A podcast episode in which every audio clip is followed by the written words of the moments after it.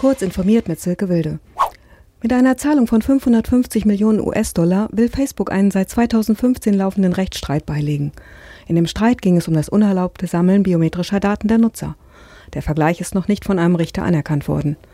Auch in Deutschland hatte der Hamburger Datenschützer Johannes Kasper ein Verfahren gegen Facebooks Vorgehen eingeleitet.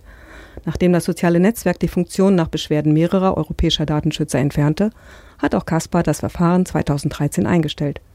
Allerdings gibt es die Gesichtserkennung inzwischen wieder. Forscher des Robert Koch Instituts der Humboldt-Universität Berlin haben berechnet, wie hoch das relative Importrisiko des Coronavirus 2019 an 1900 Flughäfen weltweit ist. Das Virus war im Dezember 2019 in der chinesischen Stadt Wuhan erstmals aufgetreten. Auf der Grundlage eines mathematischen Modells mit einer Datenauswertung von Flugverbindungen erstellten die Wissenschaftler einen Risikomonitor. Das Risiko an deutschen Flughäfen ist den Ergebnissen zufolge weltweit im mittleren Bereich angesiedelt. Der US-amerikanische Paketdienstleister UPS setzt verstärkt auf Elektromobilität und bestellt 10.000 Elektrolieferwagen beim britischen Hersteller Arrival. Die Autos sollen bis 2024 produziert und ausgeliefert werden, teilte Arrival mit. UPS Venture, der Geldarm des Paketdienstes, investiert darüber hinaus in Arrival und erwirbt einen Minderheitsanteil.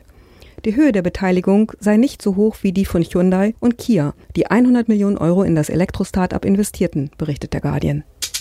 Laut der Breitbandmessung der Bundesnetzagentur erreicht durchschnittlich nur jeder achte Verbraucher die Höchstübertragungsrate, die der Zugangsanbieter in seinem Vertrag eigentlich zusichert. Jeder dritte Providerkunde beklagt wiederholt Probleme mit seiner Verbindung.